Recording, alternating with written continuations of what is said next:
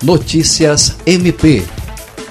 O Ministério Público do Estado do Acre recebeu nesta terça-feira, 27, o estudo Benefícios Econômicos e Sociais no Estado do Acre, realizado pelo Instituto Trata Brasil, que é uma organização da sociedade civil de interesse público, formado por empresas com interesse nos avanços do saneamento básico e na prestação dos recursos hídricos no país.